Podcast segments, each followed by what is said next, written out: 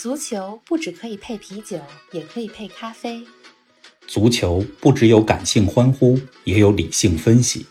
足球不只有皇马、巴萨、梅西、C 罗，也有不为人知但值得歌颂的球队和球员。足球不只是九十分钟的体育比赛，可以贯通世间万象，纵横五洲四海。足球小世界，世界大球场，一杯咖啡的时间，陪你聊足球，但不止于足球。听众朋友们，大家好，欢迎来到新一期足球咖啡馆。冯老师你好，林子好，听众朋友们大家好。上期咱们给大家说了皇马跟巴萨的西班牙国家德比，是的，不知道周末的这场大战大家看了没有啊？嗯，呃，这期节目呢，咱们从西班牙说回到意大利，但主角呢不再是某个球员或者某支球队了，而是主教练。对呀、说这期节目之前，冯老师给我发了几个选项，我是毫不犹豫就选择了意甲少帅这个话题了。主要是里边有一些我很熟悉的名字，他们呢都曾经是知名的球星，现在呢都成为了教练。相信听众朋友们也很关注这些已经退役、当上教练的老男孩们。冯老师，那少帅这个词你是怎么定义的呢？怎么定义少帅嘛？首先第一个特质就是得帅，对吧？是的。对其他地方的教练我不敢说，但是你要说起意大利的少帅们长得帅，我肯定是举双手双脚赞同的。大家放眼望去，目前这些少帅啊，确实是意大利的这批人最帅。没错，啊、说到少帅，咱们首先想到的是德国教练纳格尔斯曼。嗯，呃，今年八月份在说欧冠特辑的时候，咱们说到了这位三十三岁的呃八零后，都快九零后的教练，带着莱比锡红牛进入到了欧冠四强，也是爆了一个大冷门。嗯呃，不过呢，他不太属于大部分人审美当中的帅。嗯，呃，前些年的少帅里边哈、瓜迪奥拉，你可以说他特别有风格，是但是不能称他帅吧。对，齐达内这就更不能叫帅了。你球员时期，呃，发量就比较少，就被人们称为齐子。当然，教练以后干脆就剃了一光头。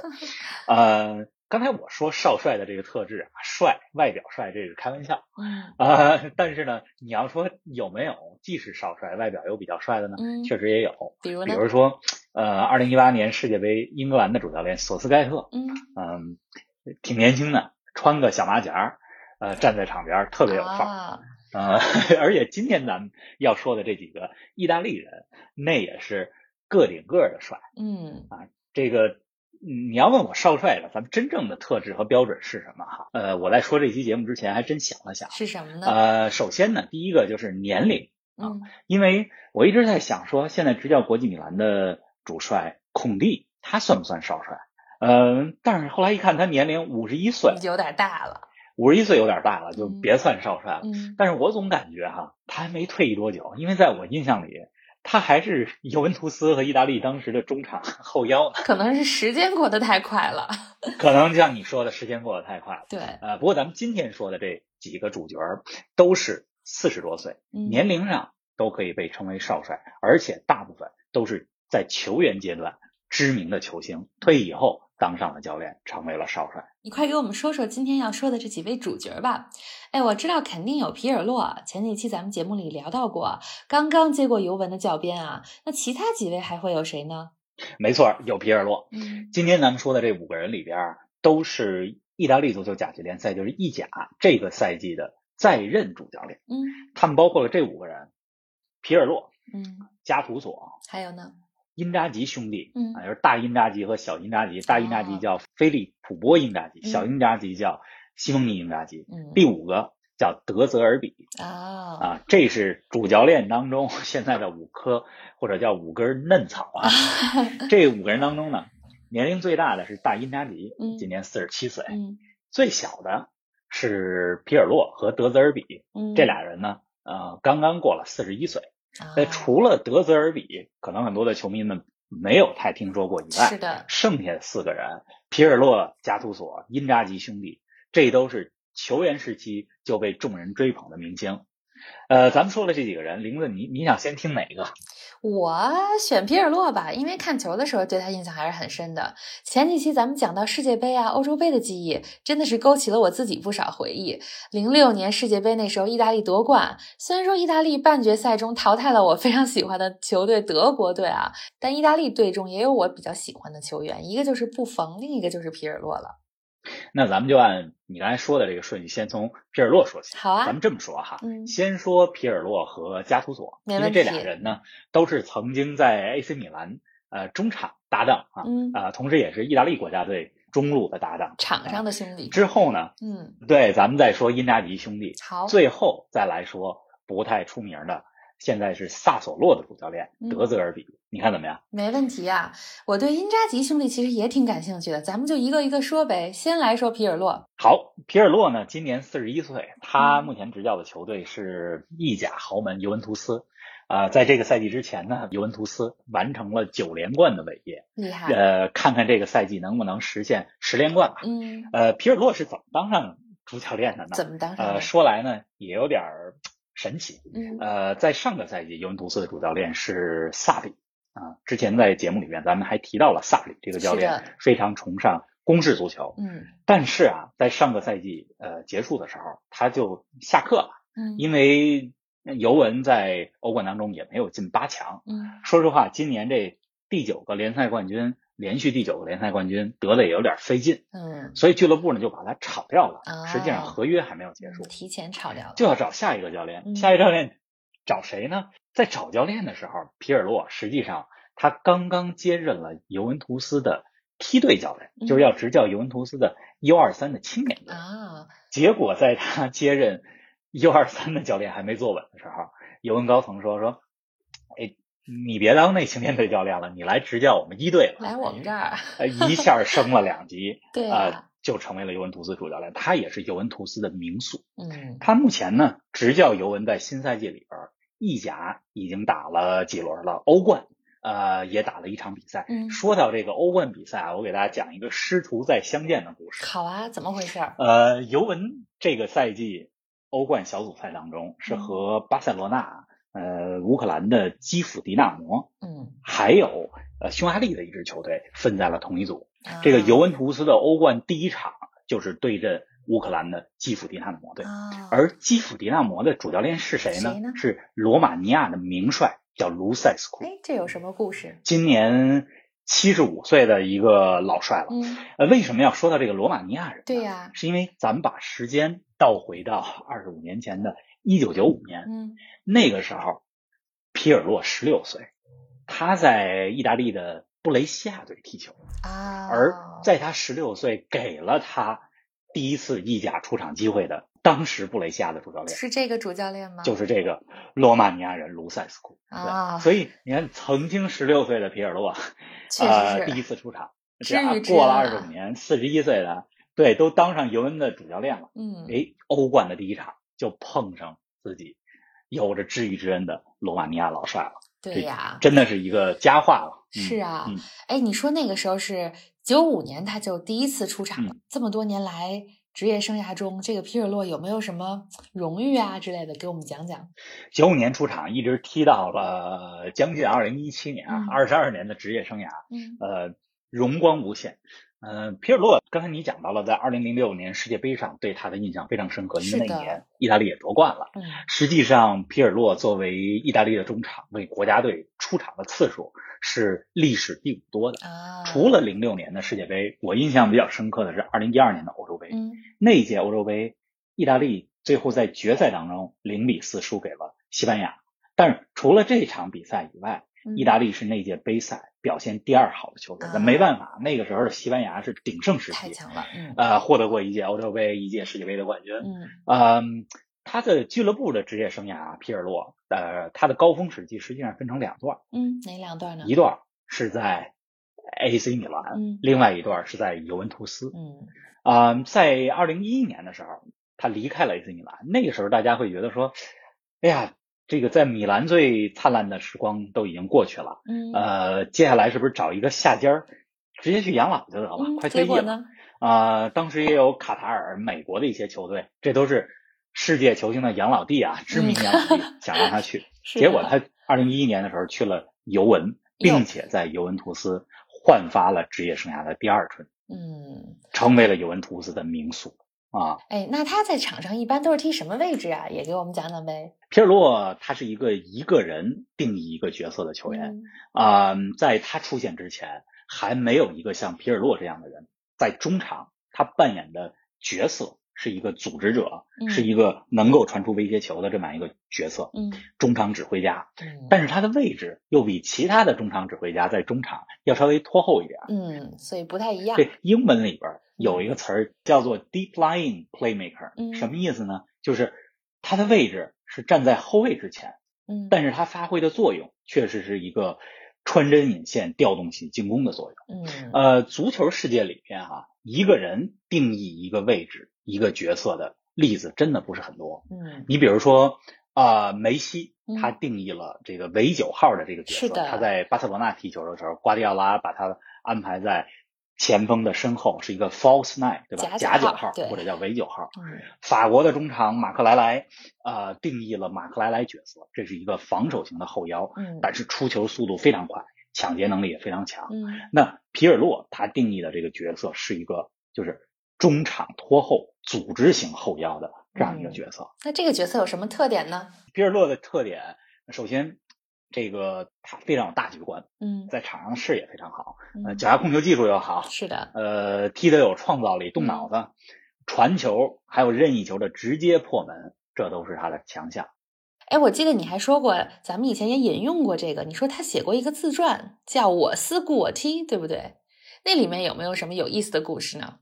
呃，这自传其实是我忘了是一四年还是一几年写的，但是我最近才把它看完。啊，嗯，也是挺有意思的。这里边描述了一些细节啊。我思故我踢，基本上从这名字大家也知道，他当球员时代的时候就非常善于用脑子踢球。这里书里边讲到了好多故事细节，其中有一个就是他儿子啊、问他说：“哎，为什么每年的金球奖嗯。就是世界足球先生嗯。都是梅西、C 罗、卡卡这些前锋球员嗯，啊、他说：“爸爸，你什么时候能得世界足球先生啊？”对呀，呃，实际上皮尔洛他排名最高的一次好像是二零零七年的时候，排名是第七位嗯。啊、皮尔洛呢，他告诉他儿子，就是那意思就是我真的不是很在乎这个排名，最重要，他也觉得世界足球先生的排名呢，在一定程度上大家是更倾向于能进球的前锋队员，确实是，但是他自己认为说，你这前锋队员的球从哪儿来啊？对呀，不还得靠我们这些 中场球员吗？传过来才有，所以皮尔洛他是觉得，你别看我在场上的位置是中场稍微往后一点，但嗯实际上扮演了在场上大脑的作用。对呀，呃，他的自传里边还写到了，就是二零一四年世界杯之后，嗯就感觉踢了这么多年球，呃，疲劳感一下就上来了，而且就有一种被掏空了的感觉，嗯所以就特别想一度想远离足球，先退出意大利国家队，后来又不在俱乐部踢球。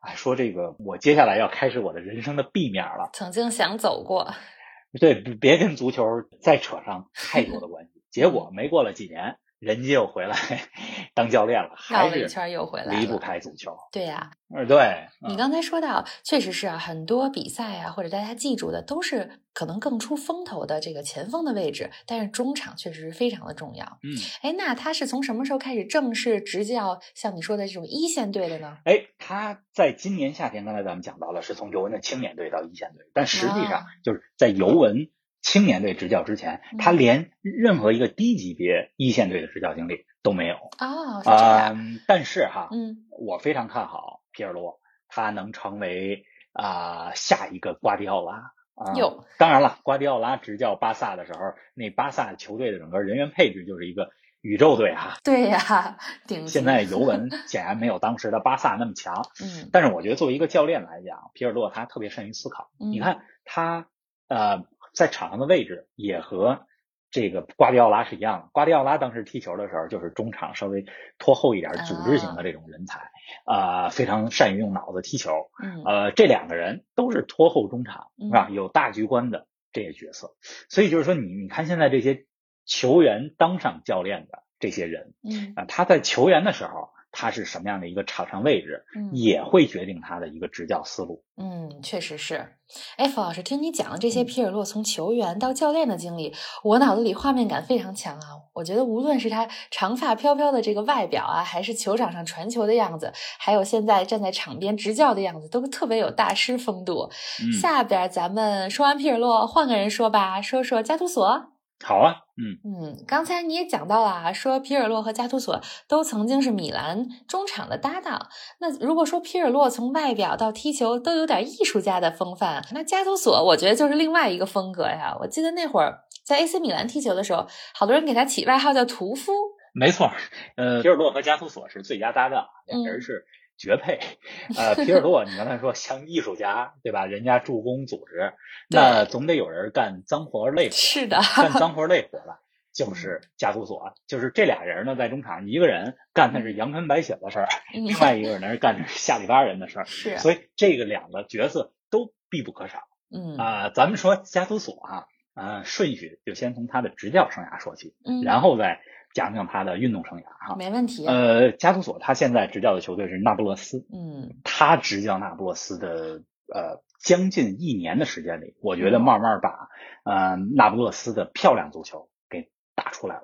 哎呦，前几期节目咱们在讲到米兰的时候提到了啊，说米兰过去十年呃经历了一个比较混乱的时期，是的，而且用了多位没有太多经验的少帅。嗯那米兰用过的这些少帅里边，加图索就是其中的一个。毕竟加图索原来是米兰的名宿，是吧？是的，二零一七年到一九年期间，他执教过 AC 米兰两年嗯啊、他上岗的时候接替的是呃另外一个少帅蒙特拉啊、但是在二零一九年赛季末结束，他离开米兰了。嗯，去年年底一九年底的时候，就到了意甲的另外一个强队那不勒斯。相当于在米兰实习了一下教练的这个经验啊，实习了一下教练的这个位置 教练大俱乐部主教练的初体验吧，啊，对，呃，来自于自己的老东家米兰。嗯呃，说到那不勒斯这个队啊，就是他现在执教这个队，我不知道大家是否还记得“阳光海水马拉多纳”这个典故。嗯呃，很多人了解那不勒斯这支球队，也是啊、因为世界球王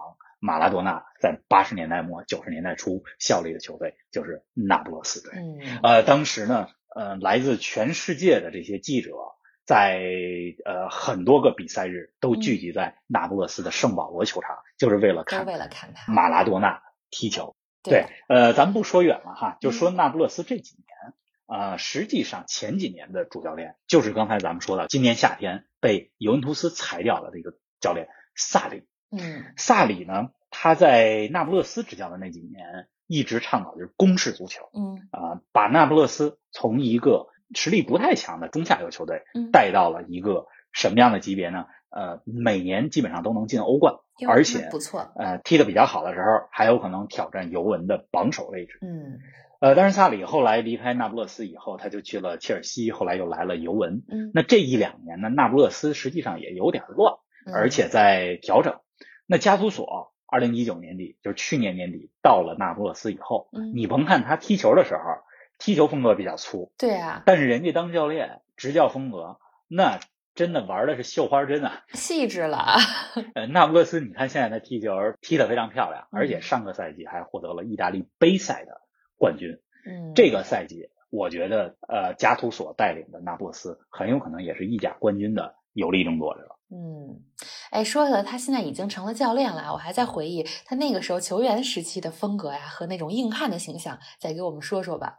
嗯球员时期，刚才咱们讲了皮尔洛的这个自传哈、嗯他在这个这本书里边也写到了他的 好队友加图索。肯定会提到，他对加图索的描述呢是这样的，就是嗯说加图索这人呢，他哎呦从来不太跟别人聚会，这嗯，一心呢都想着比赛，也不太怎么开玩笑全扑在球上，啊。加图索呢嗯，脚下技术你甭看他并不出众，嗯但是他的跑动力量啊，防守的侵略性，嗯呃特别强，而且是一个呃职业精神非常出众的球员。嗯，呃，他在场上干的最出色、最漂亮的一个事是什么呢？就是能把球在中场给你抢过来，啊，抢过来以后马上把球交给这个球队里边有创造力的球员，比如嗯皮尔洛，让皮尔洛去组织进攻去。嗯你知道，在足球比赛里，这就跟篮球一样，对吧？你获得的球权次数越多，那你获得的进攻机会就越多。对啊，呃，所以加图索他干的就是这么一件事儿，嗯而且在领导力方面啊，其他球员也挺服他的。你看，嗯，马尔蒂尼从米兰退役，三号球衣也退役之后，对，呃，加图索就经常带上 AC 米兰的队长袖标。嗯，所以这个领导力其实在踢球的时候就已经展现出来了。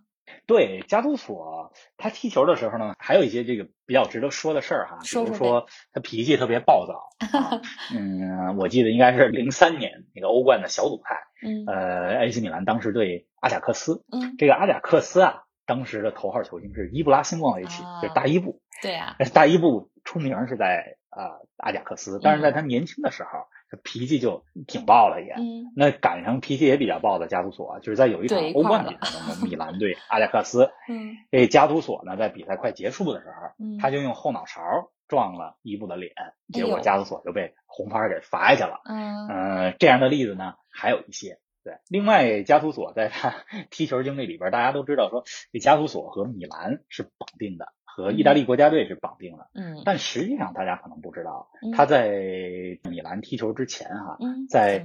苏格兰还有一个赛季的踢球经历。啊，还有这个当时他效力的球队是格拉斯哥流浪者队。啊，呃，为什么要说这一段呢？为是因为加图索他是一个天主教徒，嗯但是他这个在苏格兰 效力的格拉斯哥流浪者是一个以新教徒球迷支持者为主的球队。之前咱们讲到了格拉斯哥的老字号手比啊、两支球队，一个是流浪者，流浪者这是呃新教的代表，对吧？嗯呃，凯尔特人这是天主教的代表，也有爱尔兰的传统，嗯所以这还挺有意思苏格兰踢球这一年还嗯引起了一些争议。对嗯后来加图索快退役的时候，他三十五岁的时候就到嗯瑞士的一个球队，叫做西庸队，啊、踢球。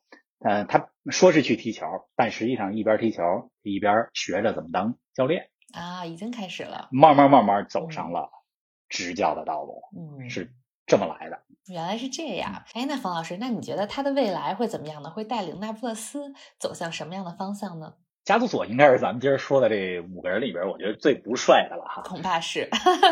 但是你要说这五个人里边，嗯哪个人执教的球队，像刚才咱们提到的，最有可能冲击这个赛季意甲的冠军你看好谁呢？啊、我觉得我比较看好加图索执教的这个那不勒斯。当然了，啊皮尔洛执教的尤文呃也是大热门。嗯，另外呢，这个 AC 米兰，咱们之前节目里讲到了，最近状态特别好。对，还有国米啊嗯，今年夏天、去年的冬窗也买了特别多的球员，嗯所以嗯，我觉得那不勒斯是很适合加图索的，加图索也是很适合那不勒斯的。呃，他现在带领的是一支有能力冲击冠军的球队。嗯，说了这么多，咱们其实已经说完了两个少帅了。冯老师，咱们把这个剩下几个少帅下回分解呗。这次是一个两期的节目，希望听众朋友们听完我们的上集，等着过几天再听下集，我们再来给大家说几位少帅，怎么样？没问题，剩下的三个因扎吉兄弟和德泽尔比，咱们放到下期来说，好的，请见下回分解，对，不见不散。不见不散。